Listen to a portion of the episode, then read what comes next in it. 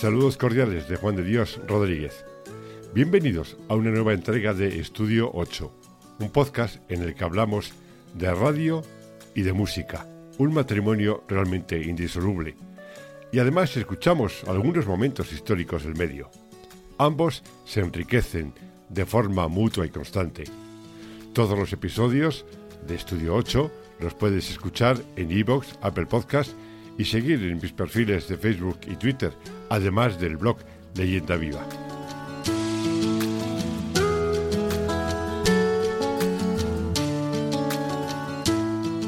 El film Steve Jobs, dirigido por Danny Boyle, con guion de Aaron Sorkin, se inspiró en la biografía del creador del Mac y Apple, escrita por Walter Isaacson. La película, protagonizada por Michael Fassbender, se detiene en tres momentos más importantes de la actividad del creador y fundador de Apple, su salida y regreso posterior a la empresa que él creó. Esa idea que trasladó Sorkin me inspiró para desarrollar las entrevistas de esta nueva temporada de Estudio 8. Se trata de profesionales contrastados del más alto nivel profesional con los que quiero hablar sobre su carrera y el medio, porque es evidente que en una hora aproximadamente no se puede hacer un recorrido de toda una vida. Y quiero detenerme con ellos en esos tres momentos, situaciones o ámbitos que forjaron al invitado. Hoy, y en algunas de las próximas ocasiones, Estudio 8 se traslada a la sede de Subterfuge Radio y nos instalamos en el estudio Alfonso Santisteban de la calle Almirante de Madrid inmensamente agradecido al apoyo y empuje de Carlos Galán y su empresa multitarea, cuya razón de ser es la música, su industria y ahora los medios desde las nuevas plataformas, como el podcast.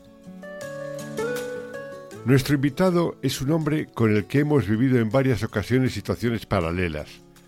Empezamos al mismo tiempo hace ya casi 50 años. Hemos estado a punto de coincidir en diversas ocasiones, en diferentes proyectos, pero no ha sido hasta ahora cuando por fin nos ampara el mismo techo. Él ha seguido esos 50 años al pie del micrófono día tras día, mientras que uno iba degustando las diferentes formas del medio, pero siempre echando de menos al micro, ese amigo cómplice que nos une al emisor y al oyente, al radiofonista y al escuchante, y dentro de la música en la radio o en el medio audio en cualquiera de sus formas, tienen en Manolo Fernández al heredero de la prescripción musical, en su auténtica definición. Agradecido y emocionado de poder compartir por fin el medio, la radio, el audio y el micro contigo. Saludos cordiales, Manolo Fernández. Saludos cordiales. Eh, lo de la personalidad contrastada no ha venido. Eh, no, bueno, pues... He venido eh, yo en su lugar, eh, por si acaso... Yo lo asumo como que lo tienes implantado. un placer, un privilegio de verdad estar aquí y por fin definitivamente compartir así micrófono y en este caso podcast. Bueno, es que ahora iremos desvelando algunos momentos, sobre todo los tres más fundamentales de, tuyos de, de Manolo Fernández, pero si uno recuerda como en aquel año 73, en aquel verano del 73, estos dos locos de la vida se liaron la manta a la cabeza y entramos en este maravilloso medio.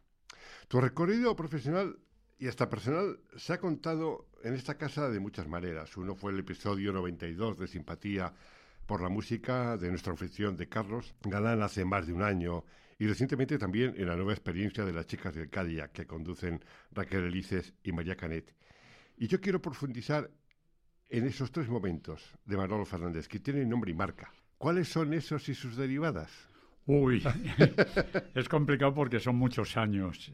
Eh, la enorme suerte es que gracias a cumplir años eres testigo directo o indirecto de un eh, montón de cosas que ocurren en tu propia vida, que es larga, y por otra parte en la vida musical, en la historia de la música.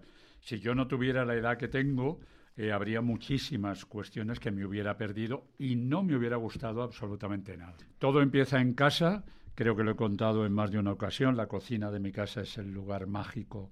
Yo, eh, vamos, mis padres vivían en casa de mis abuelos paternos, en la calle Carlos Arniches y yo nací allí un 4 de agosto que hacía un calor monumental. Mi madre lo recordaba mucho.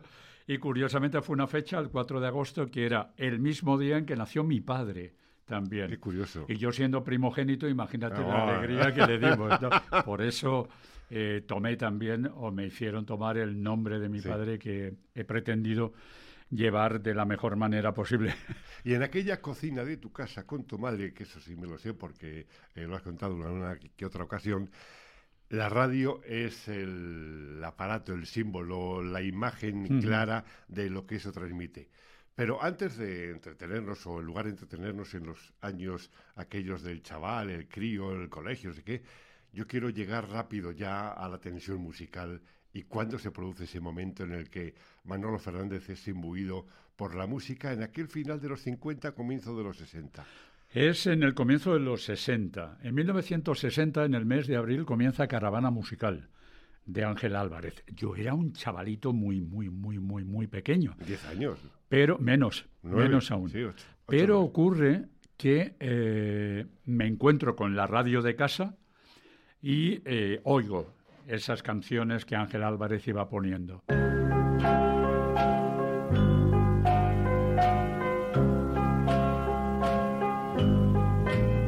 Put your sweet lips a little closer to the phone. Let's pretend that we're together all alone. I'll tell the man to turn the jukebox way down low. And you can tell your friend there with you, he'll have to go. Entonces es mi primer contacto con la música y es aquello de estas canciones que nos suenan en otro sitio, nada más que aquí, en La Voz de Madrid, que era entonces la emisora que lo transmitía, aunque él también hizo una serie de programas que salían por la voz de los valles de Andorra, que se podía escuchar en onda corta en aquel momento, en una enorme radio que estaba en el comedor de casa, en la calle Colegiata entonces, y donde nos reuníamos porque no había dinero en la familia para tener televisor. Entonces era otro de los nexos de unión familiares que a mí me recuerda mucho lo que ocurría también en Estados Unidos en aquella época. Resulta que la gente se reunía alrededor de aquellos aparatos de radio y empezaban a tener eh, diferentes comunicaciones con la historia de la música. Pues eso pasaba en casa, pero fundamentalmente fue dentro de la cocina, secando los cacharros de casa al lado de mi madre, cuando empecé a escuchar a Ángel Álvarez. Y fue aquella persona que empezó a transmitirme eh, unas ganas tremendas de ir profundizando en todas aquellas canciones que yo no entendía la letra absolutamente para nada, Claro. pero que quería saber qué decían. Ángel contaba, resumía un tanto cuál era la idea de cada una de aquellas canciones. Me impactó muchísimo en el año 1965 cuando puso una versión de Mr. Tamuriman de los Birds De los Birds. sí. Que fue además el primer disco que yo conseguí comprarme, y lo he contado en más Sí, de una ocasión, sí. a costa de las paguitas que te daban los fines de semana los padres. Y Ángel Álvarez tenía eh, a sus caravaneros. Era una especie de club que tenía su sede entonces en la calle Mayor. Creo recordar que era el número 46. Pero hay una curiosidad. Yo incluso llegué a trabajar directamente con Ángel Álvarez en el principio de los años 80. La tremenda curiosidad es que yo jamás fui socio de caravana. Ah, tú no. eh, Fuiste Jamás. caravanero sin ser socio. Exactamente. Yo nunca fui socio de caravana. Iba a, a las reuniones de, de los caravaneros, iba sobre todo al auditorio en la calle Hilarión Eslava, Sí. en la época especialmente de, de la SER, cuando, cuando estaba en la SER entonces Ángel Álvarez, pero nunca fui de caravana. Ángel Álvarez posteriormente, en los años 80, me hizo un carné especial de caravana. Qué bueno. Hay que, eh, hay que re- recordar, eh, para la gente más joven, aunque para que esto no parezca Más jóvenes que tú y yo, imposible. Unas conversaciones de abuelitos. Es eh, el, fenómeno, mm, a mí me cuesta eh, trasladarlo, en alguna ocasión, en algún podcast anterior lo hice, eh, cómo era lo que significó Ángel Álvarez. Hubo un programa especial que se hizo en M80 en el que tú participaste, Cierto. en el que estuvo también Julián Ruiz, en el que también estuvo Rafa Rafael exactamente, en el que con él hablando de su trayectoria y lo que significó todo aquello. Y, una persona a no olvidar, Charlie Domínguez. Charlie Domínguez, eh, exactamente, que era poco menos que su guionista, productor, técnico, que hacía un poco, eh, eh, era su, mano derecha e izquierda a veces, ¿no? Bueno, el trasladar ese, yo intentaría hoy trasladar a la gente más joven la importancia de Ángel Álvarez, pero en la sociedad de hoy simbolizándolo en otro, en otro contexto, en otro personaje.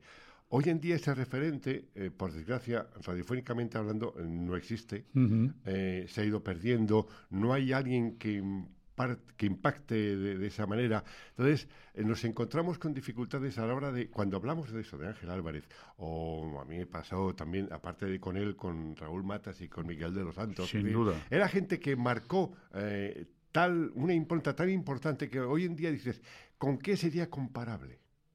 En este momento yo creo que hay un grave problema.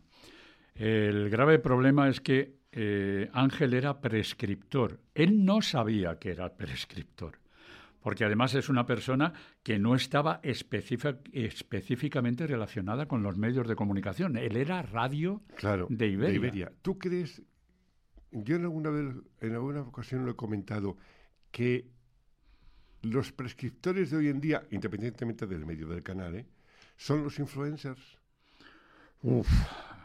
A mí es que lo de influencers... Ya, pero eh, entiéndeme, ha cambiado mucho las terminologías y demás. Hoy hablas de un prescriptor, un chaval de 20 años y de ¿qué es eso?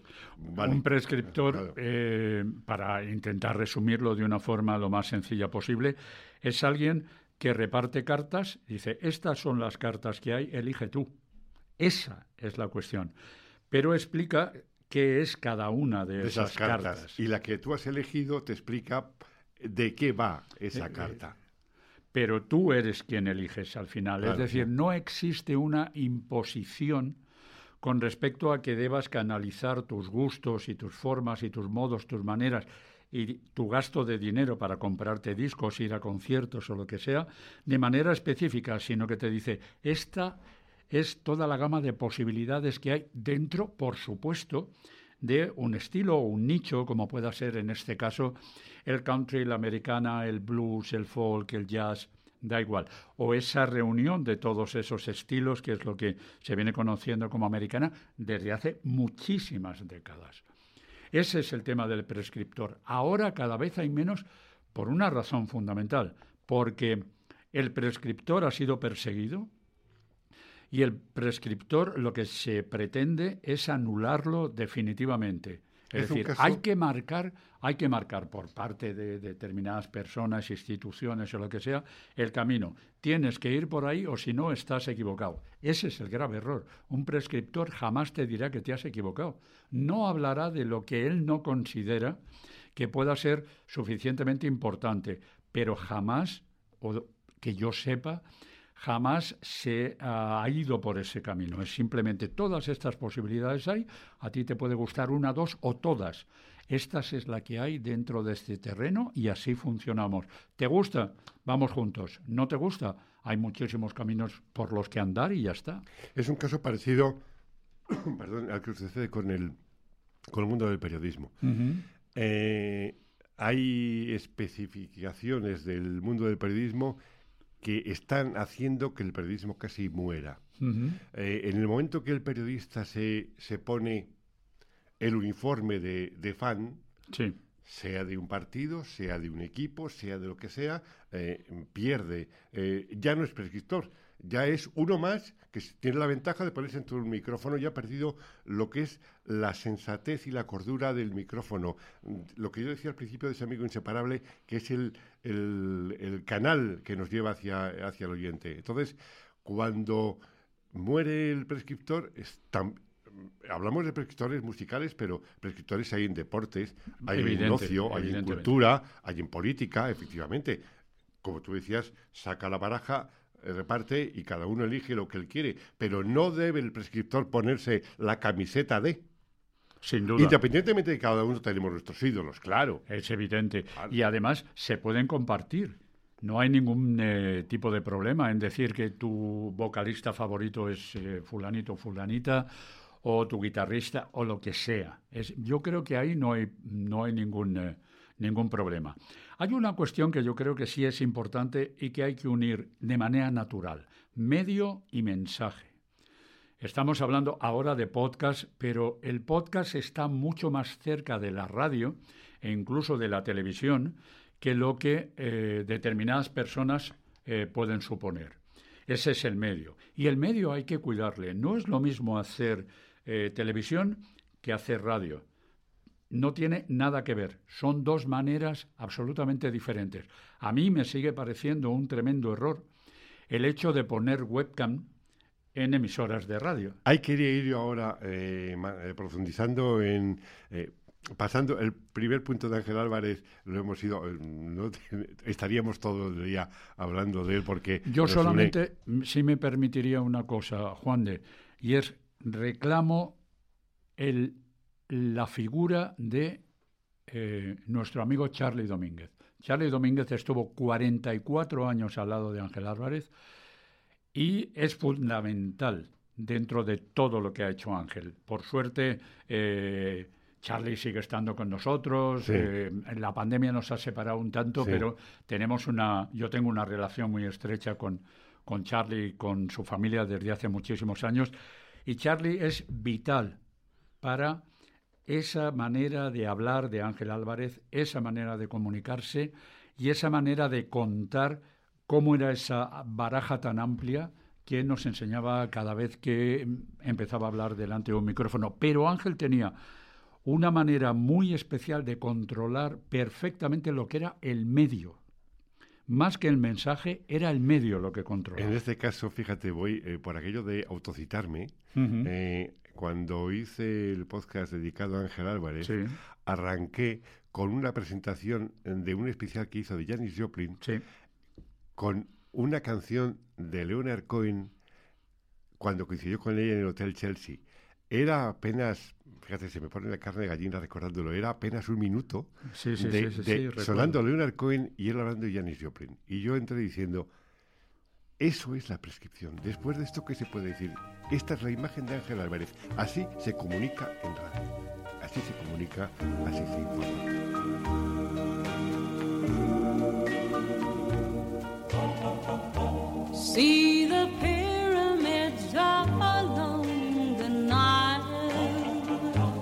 Watch the sunrise on a tropic isle. Just remember, darling, all the while you belong to me. See the marketplace and old Algiers. Send me photographs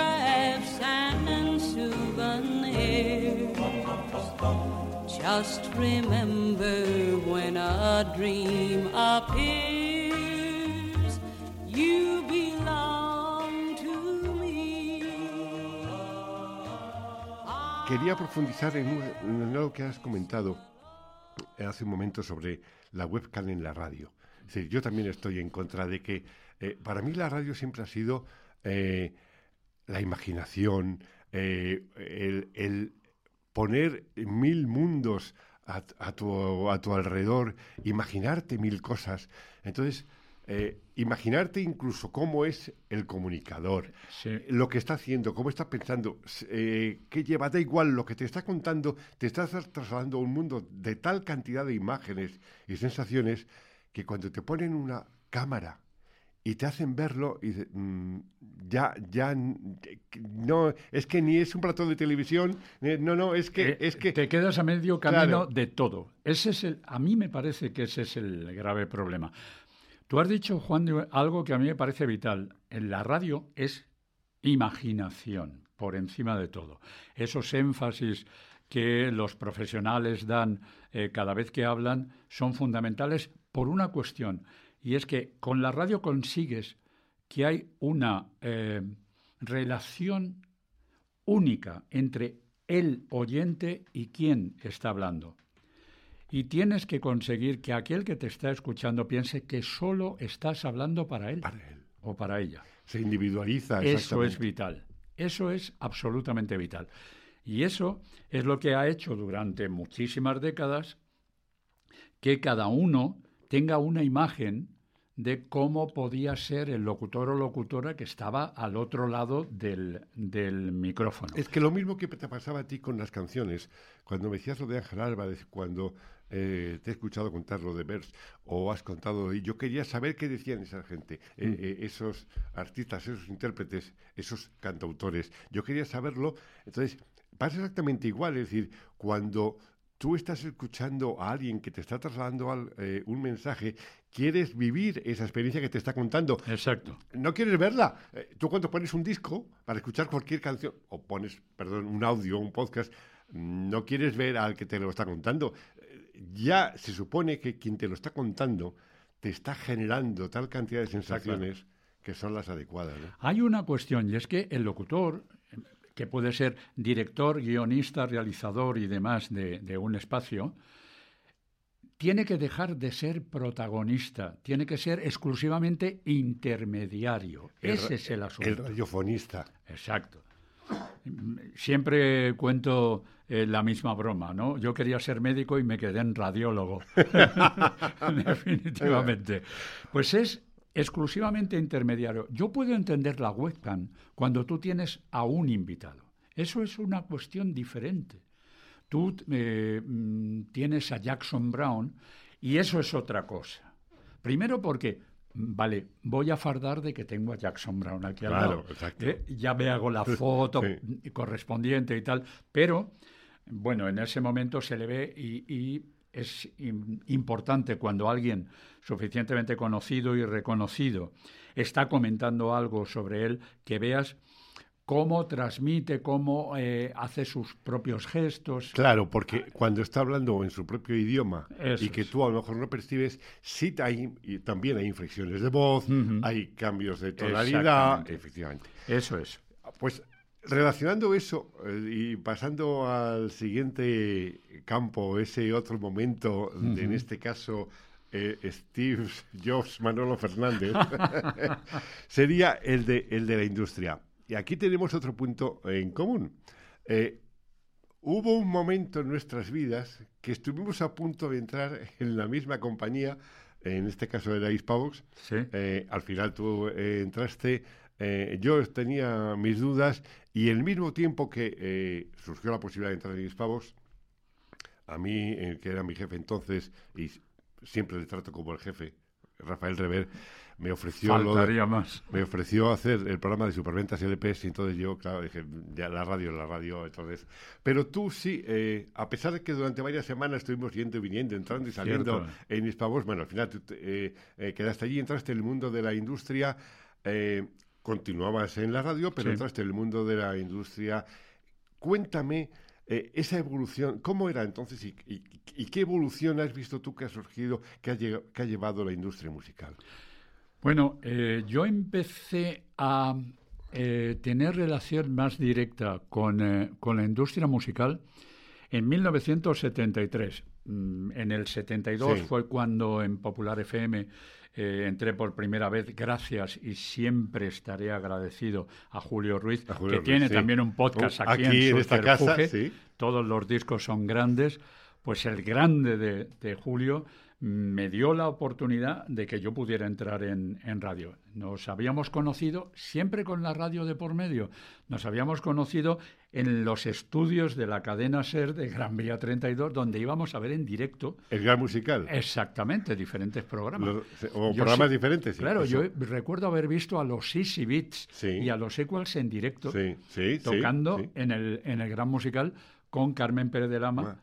Eh, por ejemplo, como Sí, sí. presentadora. Ah, También estaba Tomás Martín Blanco, Mariano de la Banda. Y efectivamente, eh, Carmina y Tomás hacían programas El de concurso Musical también. y el Gran Musical. el Gran Musical. Sí. Y el Gran Musical eh, era el estudio 5 del Gran Musical. Era, un estudio que tenía 100 butacas, no tenía más. No tenía butacas más. verdes. eh, y ahí, pues, eh, eh, los domingos por la mañana. una cola monumental para intentar entrar y de pronto, ale, aparecía el conserje y permitía que fuéramos. Bueno, en el año 1973, yo con todo el descaro del mundo, empiezo a presentarme a las compañías discográficas y una de las compañías discográficas era Hispavox. Oye, mira, que tengo un programa y tal y voy a hacer una serie de cosas, pongo estos tipos de música y tal. Claro, me encuentro con Fernando Salaberry, jefe De de, promoción, promoción, de Hispavox y un hombre muy relacionado con Rafael Rever Sí, y muy sí, relacionado con la industria eh, radiofónica, ¿no? Pero claro, Raúl Matas también estaba en Hispavox. Como era- director general, sí. Exactamente. Eh, Los, her- los hermanos Vidal Zapater como grandes presidentes. Era una compañía específicamente española y que distribuía una enorme cantidad de sellos discográficos internacionales muy potentes. El más potente Básicamente de la todos. UEA, claro. Exacto, WEA. Warner Brothers, Electra Asylum. Bueno, Electra Asylum, Sí. eh, Asylum sería Reprise, un poquito sí, más, sí. más adelante y tal, con Geffen y demás. Pero la cuestión está en que esa era la música que a mí me gustaba y yo empecé a acercarme por allí de la mejor manera posible. Por otro lado, me encuentro con que el diseñador gráfico era Tony Luz, guitarra rítmica de de, los Pequeñiques. Además. Y que por ahí tenían un estudio de grabación en la calle Torrelaguna que era algo así como el estudio 2 de Abbey Road, Sí, porque sí. tenía un aspecto muy parecido y de hecho... De hecho, aquella forma de se trabajar había- allí Exactamente. sí, se, se denominó el sonido, eh, el sonido, el sonido Torrelaguna, eh, Torrelaguna, de Rafael Trabuchelli, que eh, fue el George Martin Sí, sí. Que, que tuvimos en aquel momento aquí. Pero aparecía gente como Rafael y una gran orquesta metida dentro Waldo del, de los del Ríos, estudio. Maritrini, Exactamente. eh, Miguel Ríos de los años 60, Sí, o sí, sea, sí, bueno, eh, Todos. y- y, eh, todos. Pequeñiques. Pi- pequeñiques, mitos, eh, ángeles. Cánovas, Ca- Rodrigo Cánovas, Adolfo y Guzmán, Román. que eran músicos de estudio en aquel momento dentro de Hispavox y que eh, empieza a hacerse Solera y posteriormente de Solera, Cánovas, Rodrigo Adolfo y Guzmán, que sacan el primer disco en el año 74. O sea, módulos. los módulos, Los Ángeles, es decir, una enorme Alberto Cortés, Alberto había Cortés, una enorme cantidad de gente. Pero en mi caso era, pero es que tenéis los mejores sellos internacionales americanos del mundo.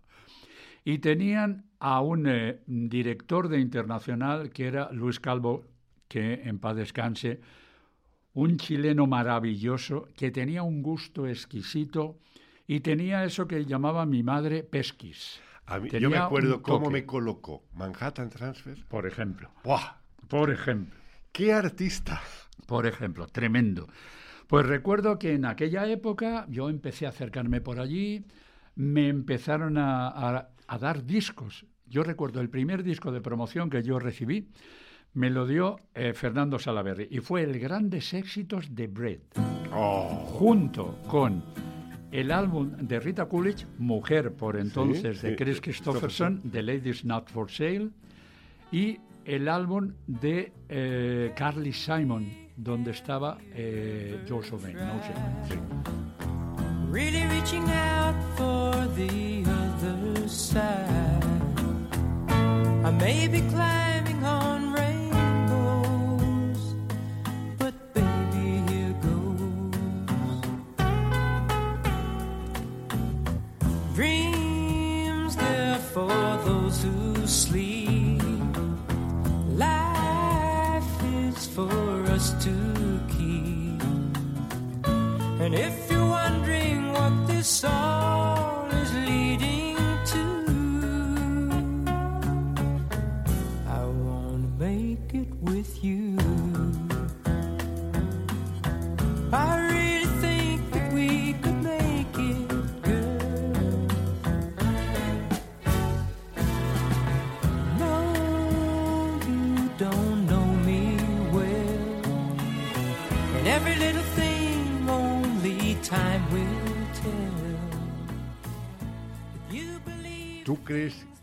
habiendo industria musical?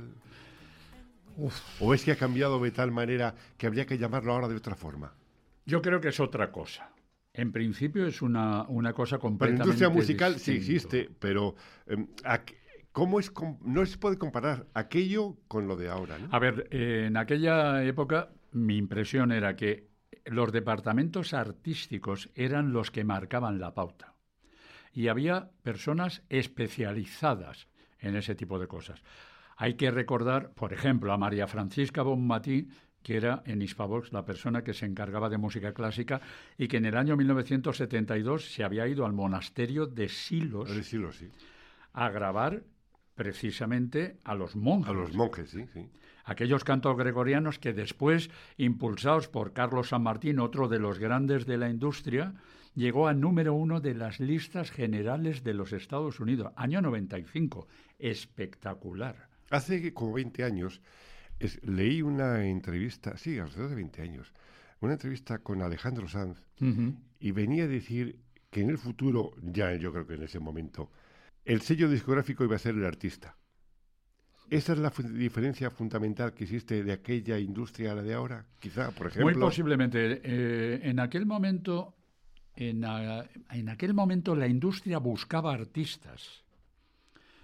Yo creo que ahora lo que se hace es eh, que la industria crea a artistas, sean buenos, malos o regulares. Hombre, hay soluciones importantes. Es puro Para, consumo. para intentar eh, simplificarlo. El autotune lo arregla todo. En aquel momento no, en aquel momento se afinaba y mucho, pero se afinaba. El artista, los músicos, los sellos discográficos, quiénes estaban dentro, cómo se hacía la promoción, cómo eh, se seleccionaban determinados discos. Aquello que te venía eh, de fuera veías que tenía un trabajo espectacular. Los productores eran unos auténticos profesionales era otra cosa. A cualquier tiempo pasado fue mejor, no sé qué decirte, pero yo le tengo mucho cariño. A- cualquier tiempo pasado fue distinto. fue distinto. o sea, pero yo le tengo mucho cariño a cómo nos peleábamos y hacíamos recovecos para poder saltarnos la censura. Tengamos en cuenta que hasta el año, eh, hasta noviembre de 1975 en España vivía un señor llamado Franco. Bueno, lo de señor, en fin. Sí. Eh, y luego tardamos mucho en que todo aquello se fuera eh, haciendo algo más natural. En el libro de Testigo de Radio comento que Gran libro, por cierto, comprároslo, pero ya. el programa, el programa que hacíamos de la, la música de Ego, su nombre es, teníamos que mandar los domingos por la noche, que eran monográficos, teníamos que enviar todas las semanas, miércoles a más tardar el jueves, un guion con los temas que íbamos a poner, lo que se iba a decir, o sea, no, no una pauta, no, no, un guion Sí, y, sí, sí. y difícilmente te podías... Bueno, un ejemplo, por ejemplo, es decir, la canción Cecilia de Simon Garfunkel estuvo prohibida. ¿Cierto? O sea, eh, hasta ese punto. Entonces, pero aquel fue aquel momento, pero en el momento actual eh, no existe la censura, existen las autolimitaciones eh, en base... Que a veces es mucho peor. Claro, que a veces es mucho peor. A veces cuando eres tú el que te, el que te autocensuras, malo. Fundamentalmente porque yo tengo la impresión de que si tú te autocensuras es que no crees en mucho de lo que piensas decir. claro, efectivamente. Eh, eh, y eso eh, se produce dentro del mundo en el que estamos hablando, la radio, la comunicación. Sí. Y ahí lo hemos comentado, lo hemos comentado varias veces a lo largo de esta conversación, entramos en el meollo de, lo, de la pasión. Sí. de, eh, hoy llamado audio, yo hace poco comentaba que el, podcast es algo así como una rama que le ha salido a un árbol, el árbol radio, le ha salido una rama que se llama audio y es enorme, tan grande que son crecen juntos el mismo tronco, es casi una ra- son dos troncos ahora lo que se ha producido y es el podcast, el audio. Pero la radio en sí, y le iremos particularizando, de Manolo Fernández es Intenta ser. Intenta ser. A mí, me, a mí me parece que el podcast es otro medio de comunicación mm, suficientemente importante y se puede trasladar de diferentes maneras. Subterfuge Radio es un clarísimo ejemplo de ese gran paraguas también que acoge una tremenda diversidad de maneras de comunicarse. A mí eso me parece que es lo mínimo que se puede hacer en el año 2022 y tal y como está la industria en general, los medios de comunicación y la propia sociedad. Hay que dar, evidentemente, voz e imagen a un montón, un enorme montón de posibilidades que mm, se eh, acogen dentro de ese gran abanico. Y Subterfuge es un ejemplo fantástico. Yo me siento un auténtico privilegiado por poder estar con un podcast que es un programa de radio metido en este medio, pero es un programa de radio. Radio con botas es simplemente eso, un programa de radio, entre tanto ruido. Eh, ahí estamos. Un programa de radio que cumple el año, este año, cumple no, el año, el año, que, viene, El, año, que, viene, cumple 50 años, pero está la temporada 50. Eso es. Entonces, ese desarrollo, y no tenemos todo el día, a menos unos minutos, ¿cómo es el desarrollo que se ha producido en la radio, en el medio radio, hasta llegar a instalar el medio radio en un podcast, como es tu caso con la radio con botas? ¿Cómo ha sido tu desarrollo en, en ese mundo? Porque has tocado casi todas las cadenas. Sí. Bueno, eh, hay, una, hay una curiosa, en la SER, nunca estuve... Siempre fuiste espectador y oyente. Claro, recuerdo que Javier del Pino, una vez que nos encontramos delante del micrófono eh, en uno de, sus fines de semana, en, eh, en, su programa, decía, pero ¿cómo es posible que tú nunca hayas estado en la SER? Bueno, pues la culpa de todo eso, y se lo agradezco infinito, la tiene el jefe, Rafael Rever en el principio de los tiempos, a primeros de los 70, seguimos teniendo muy buena relación. Hay una curiosidad, la competencia no significa que no tengas amigos en la competencia, ni mucho menos. Y Rafa es hermano. Pues volviendo un poco a aquella cuestión, al principio de los años 70, recuerdo que Rafael Rever me dijo además muy claramente, Manolo, no voy a hacer nada y voy a intentar que tú no entres a trabajar aquí. ¿Sabes por qué? Pues única y exclusivamente porque quiero seguir siendo amigo tuyo y que tú seas amigo mío y que nos llevemos como hermanos que nos llevemos. ¿Por qué vamos a tener lío? Porque vamos a tener problemas, porque los 40 principales es otra cosa. Y tú no quieres hacer los 40 principales, pero la SER es muy golosa. Sigue, yo además te ayudaré siempre, y es cierto y se lo tengo que agradecer, te ayudaré siempre que pueda para que todo esto eh, te funcione. Y se lo agradezco infinitamente. Entonces he, estado en otros muchísimos sitios. Fundamentalmente en la radio pública. Fundamentalmente en la radio pública, sí, es cierto. Desde el año 82, exactamente, que el hermano de Carmen Pérez de Lama, Ernesto, Pérez de Lama, que era el director en aquel momento de Radio Cadena Española, nos llamó a cinco personas y nos invitó a comer en la calle Velázquez y dijo que había que hacer una cosa en Radio Cadena Española de fin de semana y que entre los cinco nos teníamos que encargar de la programación completa, dos horas cada uno, diez horas en total.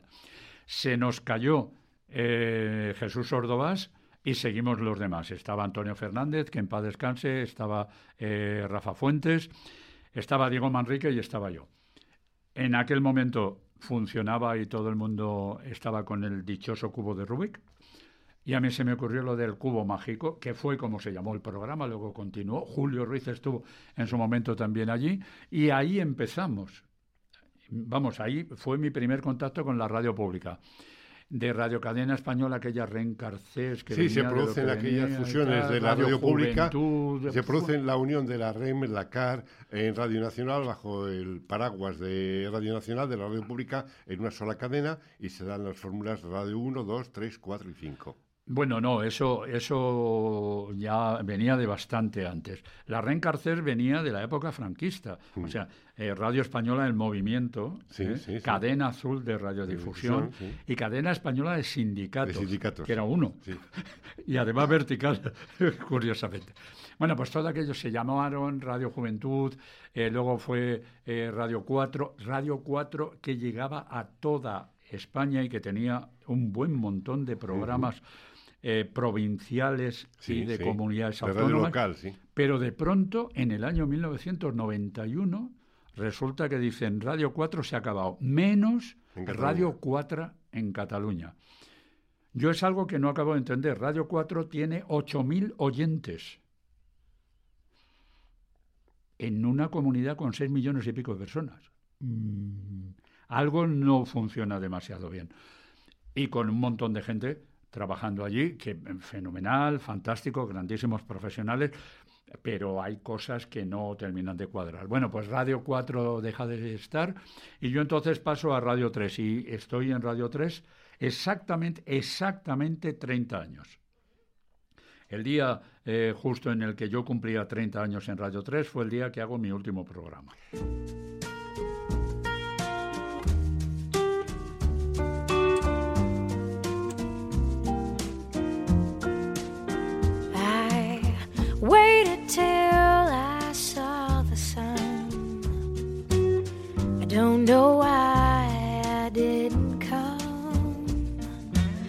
I left you by the house of fun. I don't know why I didn't come. I don't know why I didn't come. When I saw the break of day, I wish that I could fly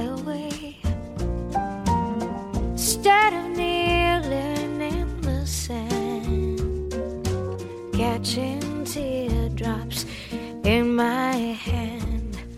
My heart is drenched in wine.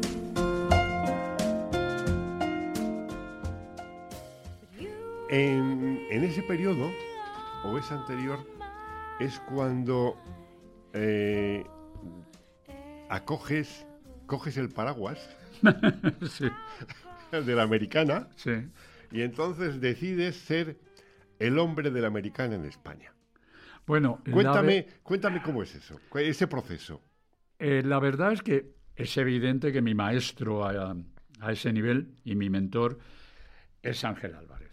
Y Ángel Álvarez era muy americano, muy abierto, pero era tremendamente americano. Yo también soy muy abierto de mentalidad. Lo que ocurre es que es indudable que eh, si quieres definitivamente tener cierta, entre comillas, trascendencia, te tienes que especializar. La especialización, especi- y valga la redundancia, especialmente en determinados terrenos es fundamental para que puedas ir avanzando. Entonces a mí me gustaban mm, músicas que tenían mucho que ver con las raíces, está claro. El folk, el country, eh, pero mm, tampoco me he olvidado nunca de otros estilos. En mi opinión, el mejor cantante de la historia de la música, y lo digo así de grande, es... ¿Cómo? Iba a decirte Elvis. No, no, no, no, Dean Sí. Martin. Dean Martin. Ah, es verdad. Es Dean verdad, te lo he oído. Sí, sí. Porque considero que es el vocalista que mejor ha interpretado cualquier estilo de música. Ajá. el más abierto, igual que considero que la mujer, la mejor vocalista de toda la historia es Patsy Cline, porque también es una mujer que fue capaz de cantar cualquier género, cualquier estilo de música. Hay otros muchos, hay otras eh, formas, pero eh, reúne un poco todas esas eh, posibilidades. ¿Qué ocurre? Que en el, en el caso de, de la música americana es lo que a mí me llevó a irme especializando en este tipo de, de cuestiones. ¿Qué me decían en un principio? ¿Tú estás loco? O sea, tú estás loco, estás poniendo una música que nadie entiende lo que está diciendo y que tiene además instrumentos que están muy alejados de lo que aquí se puede entender. Estamos hablando de la primera mitad de los años 70 y tú estás poniendo a una banda de unos tíos con unas greñas de no sé qué y tal que cantan que estando en una esquina en Winslow, Arizona, ¿dónde estará Arizona? y que hay un flatbed Ford que es ese carromato no va a pasar por este país en la vida y estás contando unas cosas que no tienen nada que ver. Sí, pues eso es lo que me gusta. Me gustan los Eagles, me gusta Te y así empecé, además, eh, lo que ahora es Radio con Botas, y empecé a meterme en todo eso, aprovechando que en Hispavox estaba, estaban editando discos de la Warner, yo me fui... Eh, imbuyendo de toda aquella música. Y tuve además a otro maestro maravilloso que fue Lucho Calvo. Para ubicar eh, concretamente eh, eh, lo que está trasladando Manolo Fernández, yo voy a poner dos ejemplos muy, muy evidentes. para los que les guste también el cine, recordando un poco el ejemplo que poníamos al principio. Manolo Fernández es el hombre que designa la distribuidora en España cuando la película de Johnny Cash que protagoniza Joaquín Phoenix y eh, la Reese Witherspoon. exactamente, hacen eh, se estrena en España en La cuerda floja. Sí. Y hay otro momento que es cuando hoy Movistar Plus, entonces Canal Plus, no Movistar Plus, eh, saca la serie Nashville, en el que pues Stephen Burnett es la estrella compositora de los temas fundamentales de la serie y recurren a Manolo Fernández para que, como en el caso de La cuerda floja o en el caso de la serie Nashville, recurren a él porque en España la americana es Manolo Fernández. Vaya, vaya, a mí, ¿ves? Hemos Entre otras cosas, además, este señor, después a eh, comer este señor, además, es que forma parte del Salón de la Fama del Folk Alliance eh, Internacional. Eh, es decir, es el único... A ver, el Salón de la Fama de los DJs. En los DJs, sí, sí. Es el único DJ, o sea, comentarista musical de ese país que está en el Salón de la Fama de, de, los DJs de Estados Unidos. Y eh, eso, hay que... tú haces poca ostentación de eso.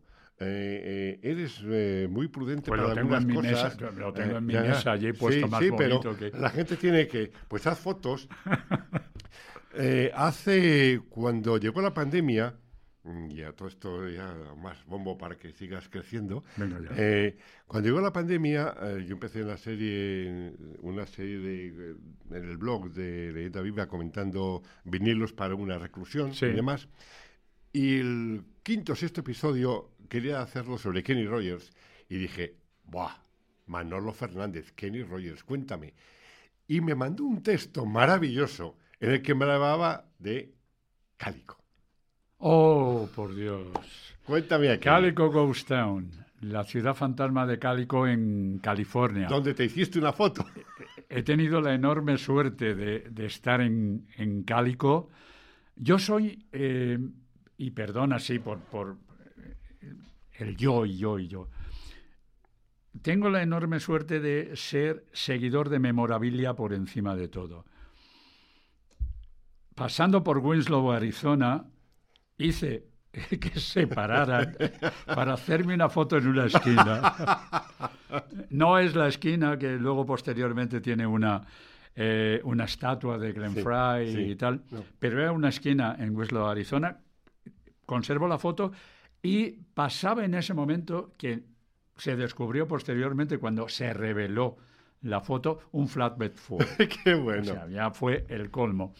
En eh, Bakersfield, que es otro lugar emblemático de, de, la música y con un sonido muy especial con Dwight Yoakam, Buck Owens, Mel Haggard y demás, en el puente de Bakersfield, donde eh, pone las letras de la ciudad, igual he obligado a que se paren y me hagan una foto ahí. siempre, siempre ha ocurrido, ha ocurrido lo mismo. Y esa es un poco eh, la cuestión. a mí me encanta ese tipo de cosas. Y seguirlo y perseguirlo por, eh, por cualquier lugar. Te pueden decir, es un mitómano. Pues sí, claro, claro, maravilloso. Pero hay algo más maravilloso que ser, ser eh, fiel seguidor de algo, eh, lo cual no quita para que seas crítico. Eh, por supuesto, por supuesto. Pero ser, ¿quién no tiene un mito? ¿Quién no tiene ídolos? ¿Quién no tiene...? Imagino que hay quien no los tiene, pero bueno, yo sí. Bueno, siempre alguien tiene un cantante, un músico, un jugador de fútbol, un jugador de fútbol. Naturalmente. todos tenemos... Em, eh, en mayor o menor medida Mm. algo que nos atrae, ¿no? Entonces, eh, ese tipo de, situaciones son las que eh, me gusta eh, comentar contigo, porque alguien te comentaba hace poco, me parece que eran, no sé si eran las chicas del Cadillac, que hablaban de a ti aquello de todo que huele a vaca. Yo empezaba eh, los programas entonces diciendo eso.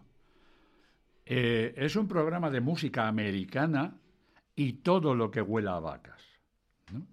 Con Julio, con Julio Ruiz, además, hacíamos toda una serie de cuñas eh, publicitarias internas y tal que íbamos emitiendo en, en Popular FM con ese tipo de cosas, ¿no?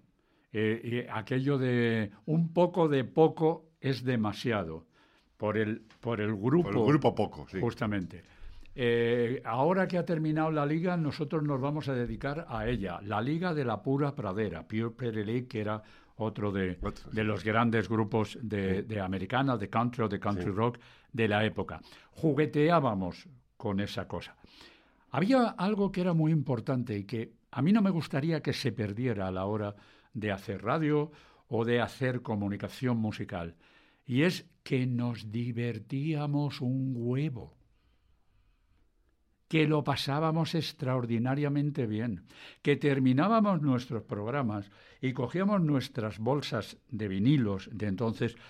En mi caso concreto, yo me marchaba a Sushi Q, que era un eh, local maravilloso que había cerca de San Bernardo, y me ponía a pinchar. Voy a hacerte una reflexión crítica. En este país, cuando se ha intentado hacer eh, country, Sí, eh, no estoy pensando en la música americana. Este país también tiene sus raíces countries, sí, sí, claro. lógicamente. Las suyas. La- las, las de este país, quiero Sí. decir, las nuestras, las autóctonas, las de España. Sí, Cuando sí. hablamos de este país, estamos refiriéndonos a España. Es decir, eso, en cambio, ha tenido poco traslado, poca trascendencia. A veces se ha mezclado con el folk. Bueno, también podía eh, incluirse, ¿no? Pero eh, parámetros como los que en su momento eh, realizó Joaquín Díaz, siguiendo Sí. la estela de lo que había hecho Buddy Guthrie o, o Pete Seeger o su hijo eh, Arlo en Estados Unidos. De- yo recuerdo una, pues una de las primeras entrevistas que Carlos Galán hizo en Simpatía fue con Joaquín Díaz. Cierto. Y Joaquín Díaz comentaba, efectivamente, eh, yo hablaba, hacía mucho música en plan americano, hasta que un día fue el propio Pete Seeger que le dijo, oye, pero si en España tenéis una gran cantidad de, de- un valor enorme de música autóctona, El sello, el sello Hispavox en su momento sacó unas cajas de, de vinilos enormemente grandes, con 10, 12 cada uno, justamente del folclore español. Hacían un poco lo que Ralph Peer hizo con, eh, con los eh, pioneros de la música de country, como la Carter Family, o por ejemplo Jimmy Rogers, ahí en la mitad de los años 20, y es irse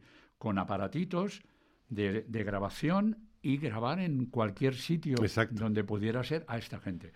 Hispavox lo hizo con una antología del folclore español que nadie debería perderse y que se llegó también a reeditar en CD, que es muy interesante. Moviplay y está- también lo hizo. y está tomada en eh, pueblos Sí. por allá perdidos con esa tradición eh, boca-oreja que ha hecho que no se pierda. España, mm, hay que tener en cuenta la enorme cantidad de siglos de historia que tenemos. Yo tengo tanto respeto a la música tradicional española que no me dedico a ella.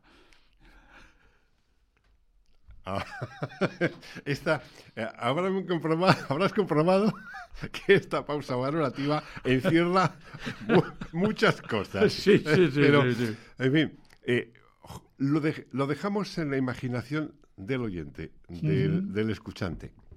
Quiero ir eh, cerrando, vamos a ir cerrando esta conversación, pero profundizando.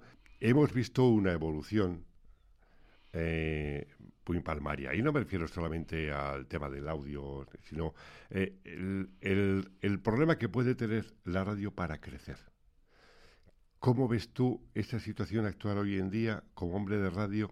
Ha trasladado un programa de radio al podcast mm, para analizar, ¿cómo lo ves para analizar esa situación ahora mismo? Eh, ¿Cómo ves el audio, la radio aquí?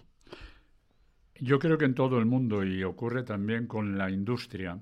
El problema es cuando eh, se ha pasado de profesionales de determinados medios, dentro de la propia industria, dentro de la música, dentro de los medios de comunicación, de profesionales a personal exclusivamente dedicado al marketing. A mí me parece que eso es lo más grave. Si por encima de todo tú lo que haces es echar cuentas, te salen rosarios, está claro, pero no te sale radio, ni te sale música. Ese es el asunto. Creo que en un principio eh, comentábamos lo de que antes eh, los artistas buscaban un sello discográfico y ahora son los sellos discográficos los que crean artistas. El artista se crea solo.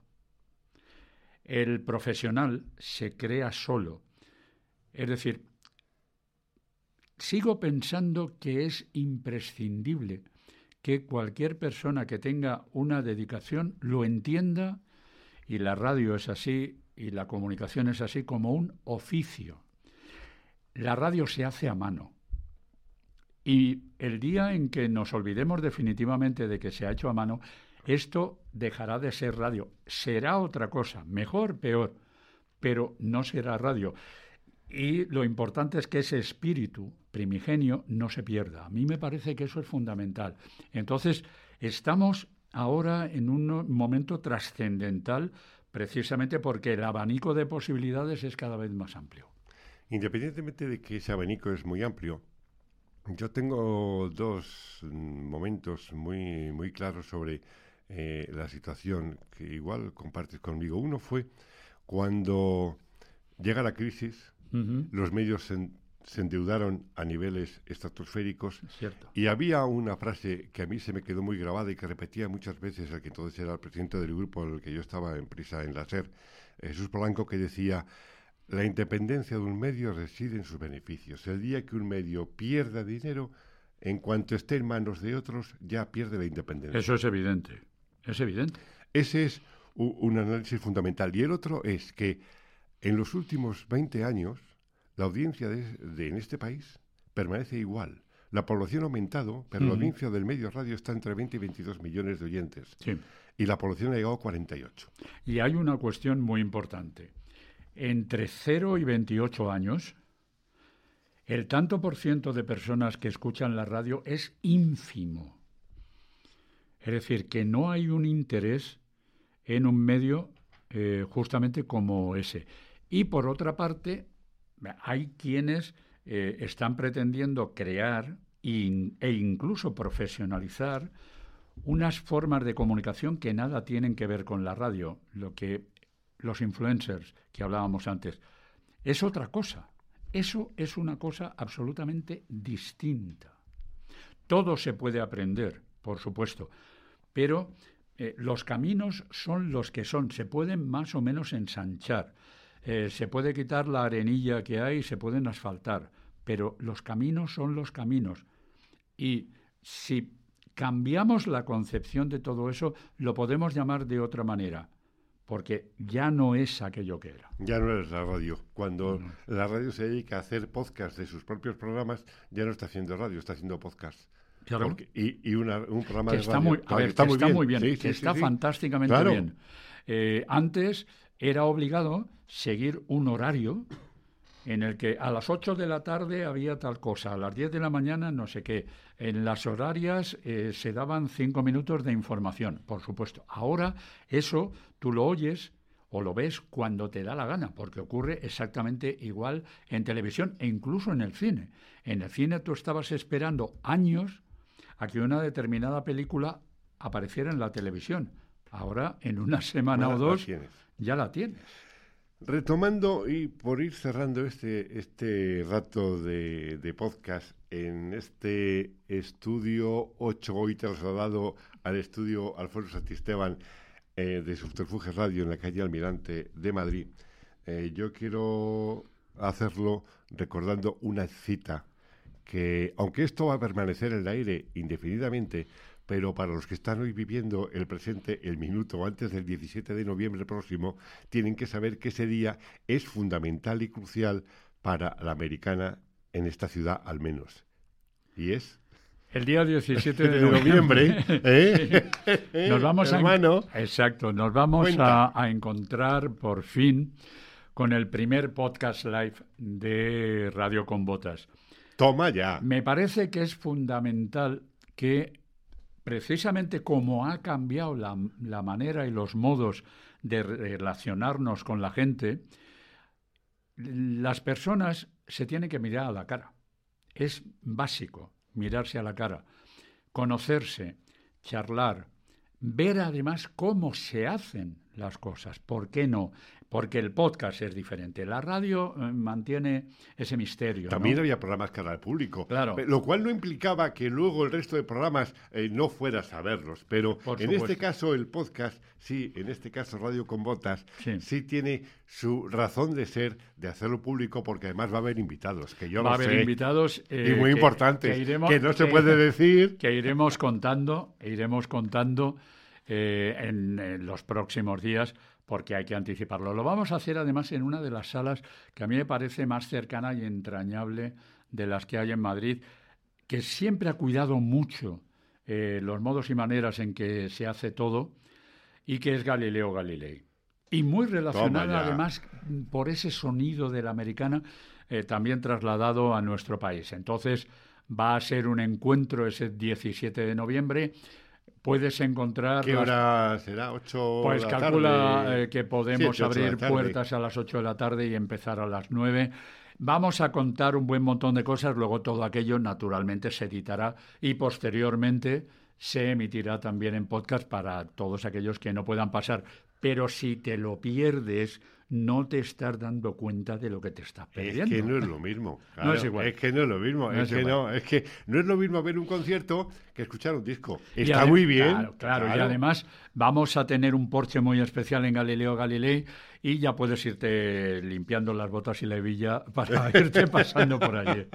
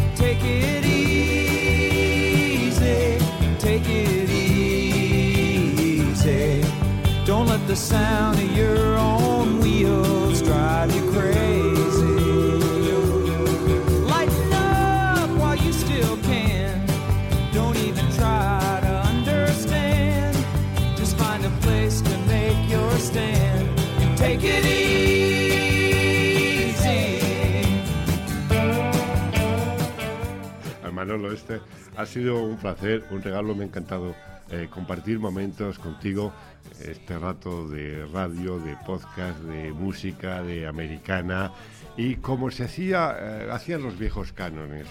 Eh, ¿Le queda a usted algo que decir? Que ha sido un privilegio, hermano, estar aquí una vez más. Que por supuesto nos seguimos viendo, nos seguimos viendo en los conciertos y el 17 de noviembre en Galileo Galilei. Este ha sido un episodio especial por infinidad de motivos de Estudio 8, eh, gracias a Subterfuge. A Laura Rodríguez, quien ha estado... Es eh, grande, muy es- grande. Es, ¿eh? muy grande en el control de sonido porque esto que estás escuchando, luego yo me lo llevo a casa, lo edito, lo preparo y próximamente lo escucharás. Y me saca buena voz. Porque ha pasado ya la mañana y he bebido un poquito de agua porque el principio ha sido nefasto. Gracias y un abrazo para todos. Gracias.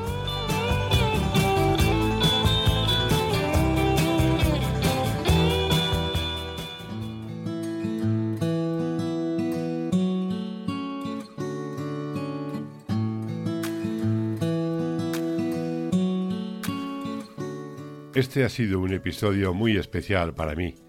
Como decía al principio, ha sido la primera vez que Manolo Fernández y quien te habla hemos compartido micro y estudio, después de toda una vida en medios diferentes, pero con la complejidad que ofrece el medio, la radio y el micro que han hecho posible Carlos Galán y su gente de Subterfuge Radio.